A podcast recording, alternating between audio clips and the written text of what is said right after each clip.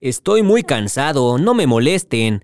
Me voy a echar un coyotito. Me despiertan en 15 minutos.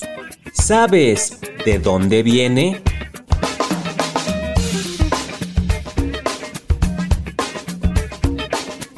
Echarse un coyotito.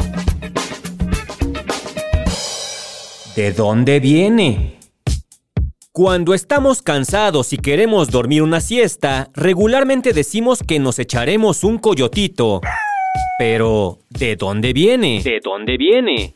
El coyote es un animal muy común del centro al norte de México. Vive en los montes y en terrenos desérticos. Es cazador, aunque también es carroñero. Es un animal nocturno, por lo que por las noches hace fiesta merodeando el terreno en busca de alimento. Como las horas activas del coyote son por las noches, es común que si durante el día te encuentras un coyote, es muy probable que lo encuentres dormido.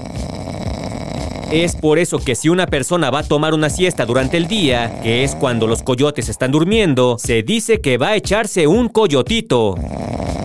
¿De dónde viene? Un podcast de El Universal. Qué rico dormí. ¿Qué horas son? ¿Las 8 de la noche? Si nomás me iba a dormir 15 minutos. ¿Por qué no me despertaron?